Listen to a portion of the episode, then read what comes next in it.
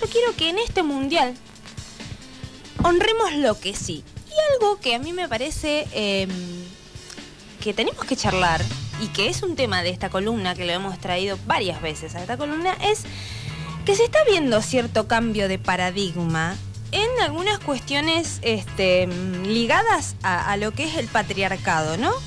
Em, yo creo que hay, hay un, cambio de paradigma en lo que es la masculinidad de lo que se ve en el fútbol generalmente. Eh, lo veo particularmente en nuestra selección, no estoy siguiendo tanto la, el día a día de otras selecciones como para decir que es general, pero eh, no me parece menor que en un país tan machista como el nuestro eh, se estén viendo otras cosas de los jugadores de fútbol.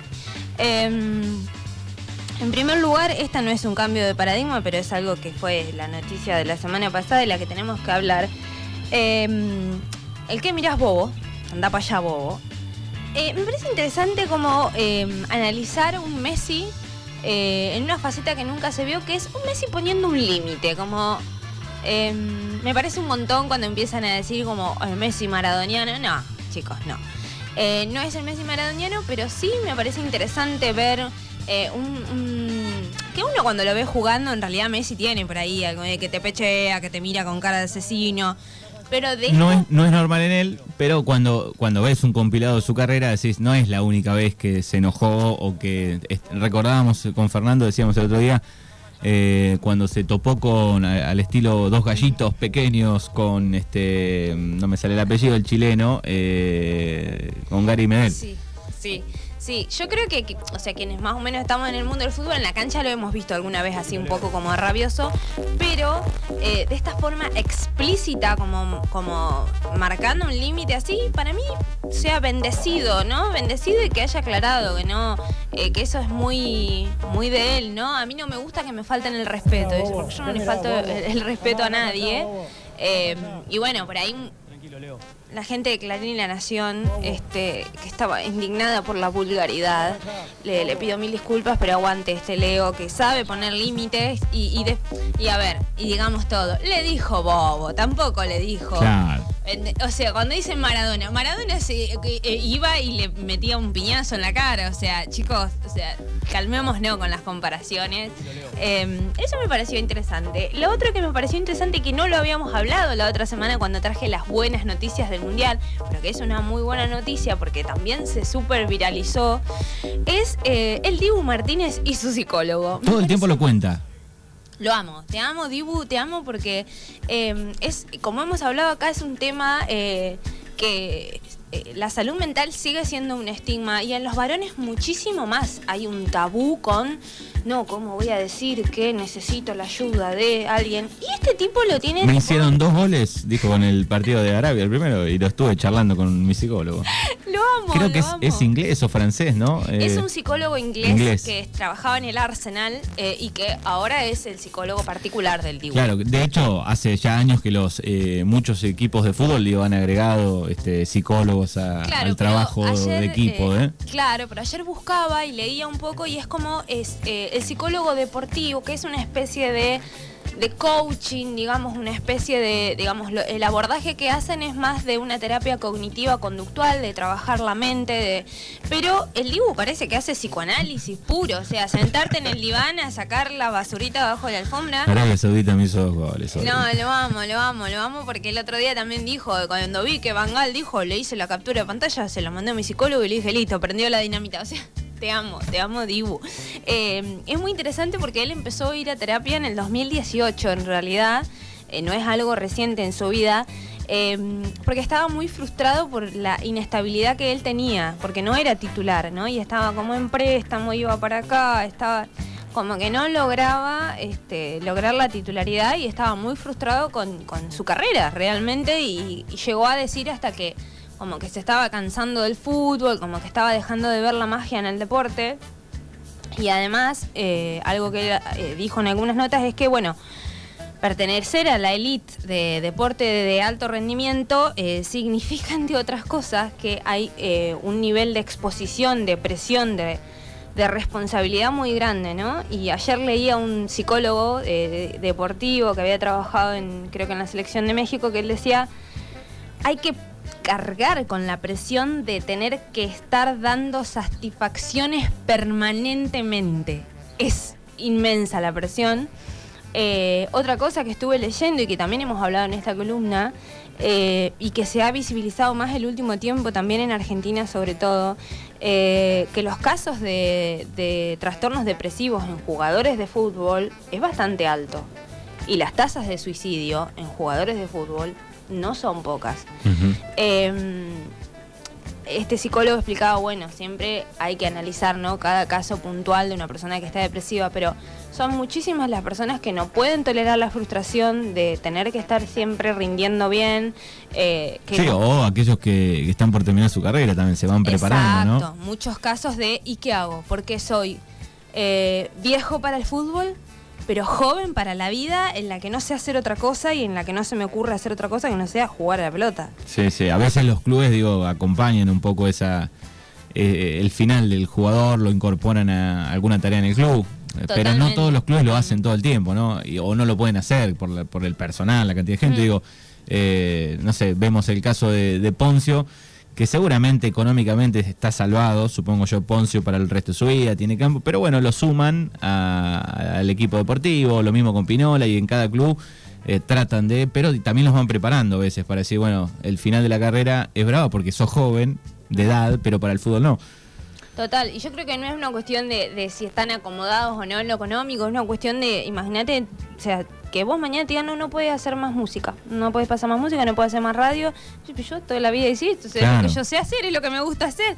Debe ser bastante frustrante en ese momento. Hay jugadores de fútbol, también hemos visto que apenas quizás han terminado el secundario, entonces también después desempeñarse en otro en otra cosa en la vida no debe ser tan fácil. Sí, sí, si veintipico de años hiciste solo eso Total. Y, que de hecho el jugador de fútbol no puede hacer a la par otras cosas, salvo abrir algún negocio paralelo que no lo maneje y después, bueno, podés sumarte eh, no sé, sabemos que el Bati tiene mucho campo, por ejemplo, bueno. Sí, eh, otros tienen un restaurante, otros tienen otros negocios. Pero, aquel que jugó los veintipico de años y no hizo otra cosa, eh, digo, debe ser difícil. Bueno, y en este sentido el Dibu, además de hacer terapia, me parece súper interesante, porque no lo vemos en, jugadores así de, de elite profesional.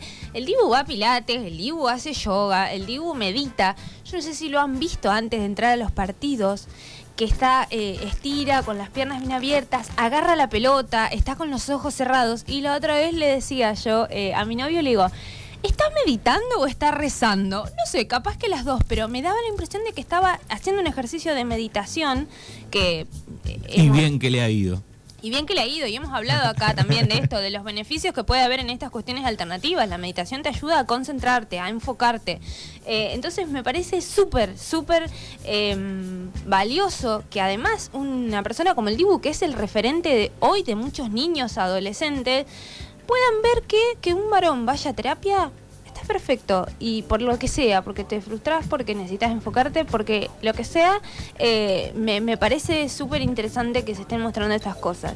Em, después, eh, esto que a mí me tiene loca de la selección, insisto, no sé en las otras selecciones, no estoy siguiendo como para decir que este cambio de paradigma es, generalizado, pero bueno, al menos acá lo veo y me, me hace bien que es eh, masculinidades que están expresando sus emociones. Yo he visto otros mundiales y nunca vi este nivel de varones expresando sus emociones. Eh, recordemos que ya hemos hablado en esta columna de que eh, el patriarcado nos enseña que para los varones mostrarse vulnerables es tabú, que los varones no pueden expresar sus emociones, que, que tenés que ser fuerte, que tenés que Digo, eh... Sí, por ahí antes lo único que se veía era un partido importante, perdés, y algún jugador tirado pero una lagrimita un, lagrimeo que creo yo con el tiempo fue se va mostrando más. era una lagrimita, fue el estilo Cristiano Ronaldo que lo vi, que salía de la cancha con la...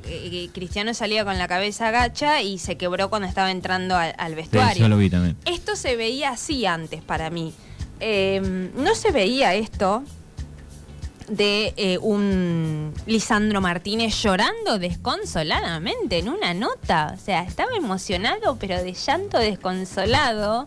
Eh, se puso a recordar a su familia, a sus abuelos. Imagino que habrán tenido una, importancia en su vida, en su formación, que, que lo hizo quebrar. Eh, después, bueno, Scaloni bajando a su nene de, de la tribuna y llorando con él. Digo, esto no se veía antes y a mí me parece súper, súper importante que estos referentes se muestren así y sobre todo que esto se pueda extender por fuera de la cancha, que uno pueda em, mostrar esta sensibilidad. Te emocionás, te emocionás. Te emocionás, te emocionás. ¿Qué vas a hacer? Listo. Eh, somos seres humanos, sentimos cosas. Em, y esto que me llama muchísimo la atención porque no lo veo en casi ningún lugar, no lo veo en, los varones que conozco, no lo veo. No sé en los, en los estos chicos de la música más modernos, Duke y demás, que no estoy en el baile, pero lo que yo veo, que no vi nunca en mi vida, son mensajes de amor explícitos entre varones. Eh, hace una publicación en Instagram eh, el Dibu y abajo es de Paul, el huevo. Te amo, Te amo, te cago amando. Eh, sos cuando pone de Paul los demás, sos mi motorcito, sos mi fuerza, te amo. Yo nunca en mi vida vi varones expresándose de esta manera. En las mujeres es muy normal, el te amo amiga, estás hermosa amiga. Yo tengo un amigo, ¿eh? Yo tengo un amigo que de hace años es así expresivo. se despide y me dice te amo. Me encanta, me encanta que haya gente, o sea, que, que, y sobre todo esto, en las mujeres es más común. Claro. El estás hermosa, qué diosa amiga, eh, te amo, te adoro. En los varones no. Es raro ver un, un, varón elogiando a otro, diciéndole estás hermoso, estás lindo, está. A lo sumo es que es facha, que es como quien pone más distancia, ¿viste? No le puede decir hermoso o.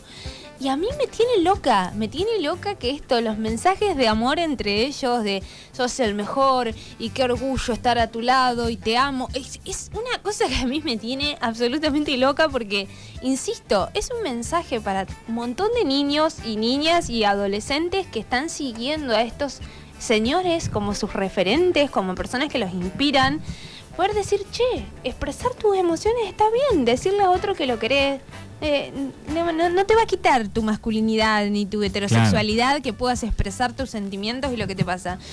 Y por último, ya no es tan. Esto no me parece que sea un paradigma, porque quienes seguimos fútbol hace años lo hemos visto en otros equipos, no, necesariamente de selecciones, ¿no? Pero eh, esto de, mm, hay una, lo siento en, general, en Scaloni, pero en general en los chicos, que es eh, un valor de lo colectivo, del trabajo en equipo, de de nadie creyéndose el salvador, de nadie, este, no, no hay guerra de egos, em, sino más bien esto, un montón de, de personas tirando todas para el mismo lado, esto de que nadie se ofende si tiene que salir, nadie, digo, ojo, porque estos son eh, los mejores jugadores de Europa, de las ligas, de las grandes ligas de, fútbol. O sea, ayer miraba, por ejemplo, eh, en un pase mal dado que no le hacen a Mbappé, los gestos que le hacía Mbappé a sus compañeros. Eh, y lo, hace de siempre, las caras que pone. Digo, te das cuenta de esas acciones, este, incluso cómo funcionan como grupo, tal vez funcionan mejor en, lo individual.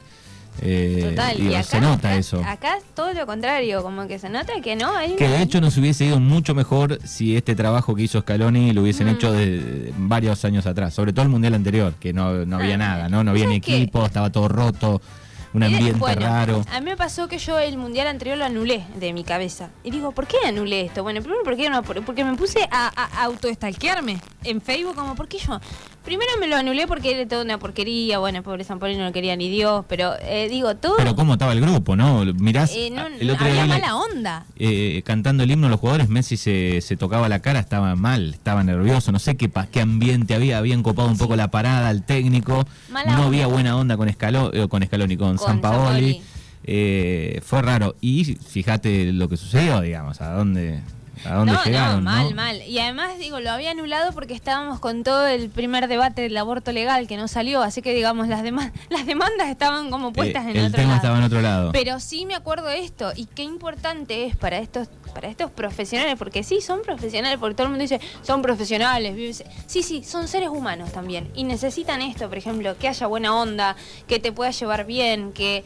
Sí, fue cambiando con el paso del tiempo también esas estructuras del fútbol, que no podían salir, que no podían ver a su familia. Me parece que no va a cambiar en nada. Tampoco que salgas a correr en la playa un día y, te quiebre jugando un, pegándole una pelota. Pero fíjate que están con las familias. Me gustó lo del Kun Agüero haciéndole un vivo un ratito a, la, a Messi y sus amigos en la pieza. Digo, me parece parece que eso descontractura un poco. Descontractura y creo que nos estamos dando cuenta y, que incluso en estos, en estos deportes profesionales, en tipos que son de la elite eh, deportiva, lo emocional tiene mucho que ver, entonces vos necesitas esto, ver a tu familia un ratito, cargarte de energía con eso. Y si vos ves para atrás un poquito, fíjate, digo, futbolísticamente y grupalmente Isabela había logrado también en el 14, digo, armar un, lindo grupo con algunos de los jugadores que están hoy. Y funcionó de otra manera. Totalmente, totalmente. Había... Eh, yo me, identifico un poquito más con Scaloni. Eh, yo, yo, para mí, eh, Scaloni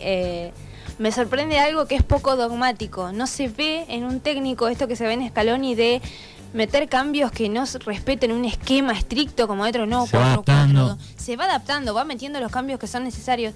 Y además eso de ver en el grupo que nadie sale con mala cara, si tiene que salir, sale, si tiene que entrar otro compañero.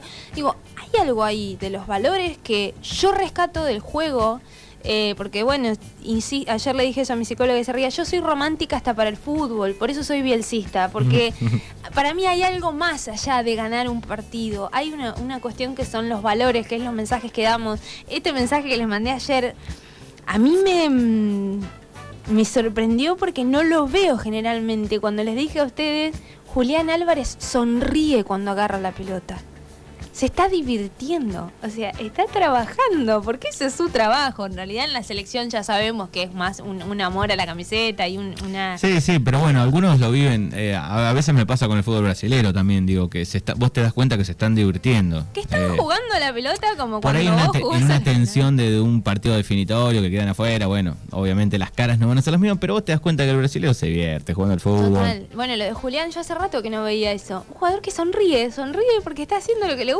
porque está Pero también a los más viejos les pesa otra, otra cosa, ¿no? Vienen de, perder finales, vienen de ganar también, es cierto, pero digo, esa energía... Eh, la deben sentir. Un, Di María, un Messi. Sí, creo que sí, pero a la vez también es como esto, bueno, reivindicar que esto, esto es un juego. Es un deporte, igual. que dice Scaloni, el sol va a salir mañana. Yo sé que a mucha gente le parece tremendo, eh, me imagino de los bidones de agua de Bilardo, se quieren volver locos cuando, cuando este tipo te dice, bueno, listo, si perdemos, perdemos. Y yo comparto mucho esos valores y, y, creo que es sano también para los jugadores, es sano para los pibes que siguen el fútbol. decir, esto es un deporte donde vos te vas a divertir, donde esto, Julián Álvarez, o sea, tenés claramente es un talento. Eh, pero además es como, esto me sale, esto me gusta. Ahora pensando, digo, ¿no hay otra cosa en el mundo, algún evento, alguna otra cosa, un deporte? ¿No hay nada que te lleve las emociones al nivel que nos lleva, me parece, ¿no? Como En este país no. No sé, eh, en otros dirán, bueno, sí, serán la... Pero digo, en este país no, no hay, no hay y, nada y, no, y no es, eh, y yo insisto, esto, esta forma en la que nosotros lo vivimos no es, no, no es normal. No es lo normal de, de, otras personas que decís, esta la locura que había el otro día. Bueno, yo estaba sola llorando, emocionada, porque sentía hasta una reparación histórica para con, con mi historia de fútbol, que era como, uh, bueno, y el 2014 que me remil ilusioné también. Pero también desde otro lugar, como este lugar, desde sí, hay una ilusión eh, puesta en este juego. Eh, pero lo que le decía Sofi Martínez a Messi, ahora va más allá del resultado, o sea, generaron algo, y yo creo que esto, voy a volver a insistir en esto, que es algo que decía Dolina el otro día en una entrevista con Fantino, ¿no? En un pueblo que no suele recibir tantas alegrías como el nuestro, como la, el pueblo argentino. Mucha pálida. Cuando hay algo que te despierta esa ilusión, ese, ya sabemos que no, pero hay una ilusión, dice Dolina, de que el partido de que el resultado del partido a mí me va a cambiar algo en la vida. Ya sabemos que no. Pero es como Dolina decía algo que me encantó porque comparó el fútbol Yo pensaba eso, pensaba eso el día. Digo, ganamos y bueno, después no, no, nos cambia nada. Es una alegría ahí dando vueltas que a la semana, sí, tenemos una estrella más, qué sé yo. Pero, pero hay una ilusión y es como dice Dolina, lo compara con el arte y a mí me pareció hermoso. Dolina dice, cuando vos pagás una entrada al teatro, vos no vas no entras al teatro pensando, a ah, esto que están haciendo es una mentira, este tipo no se va a morir en el escenario, aquel no se va a poner a llorar. vos pagás una entrada. Por una ilusión. Con la ilusión de que eso que vas a ver ahí es una representación, es, es una realidad por un rato. Aunque después el tipo que tenga la daga clavada en el pecho se levante y va a la pizzería de la esquina a comer, dice Dolina. Claro. Y eso pasa en el fútbol. Yo sé que no me va a cambiar nada de partido, pero hay una ilusión de que algo en mí va a cambiar por esto, que está perfecto. Y sobre todo esto, estamos, venimos muy mal a nivel país porque las cosas no salieron bien. Entonces, seamos felices un ratito. Seamos felices hasta el domingo y sigamos siendo felices porque creo que más allá, insisto, esta es mi visión bielcita, más allá de los resultados, eh, se nota esto, un equipo que fue a dar todo, eh, un Messi que nos hizo sufrir ahí cuando se tocó la pierna, yo dije, no, Dios santo querido, porque ya ahí prendí Saumerio Vela, era como, Todo. eh, no fue nada, tranquilos, pero digo, eh, creo que tenemos que estar orgullosos de esto, de estar representados en el mundo por gente que, que va a darlo todo, que, que, qué sé yo, a mí me hace sentir muy, muy orgullosa y, y esto, y este mes de haber fingido demencia fue muy bueno para mi salud mental y creo que para la de mucha gente.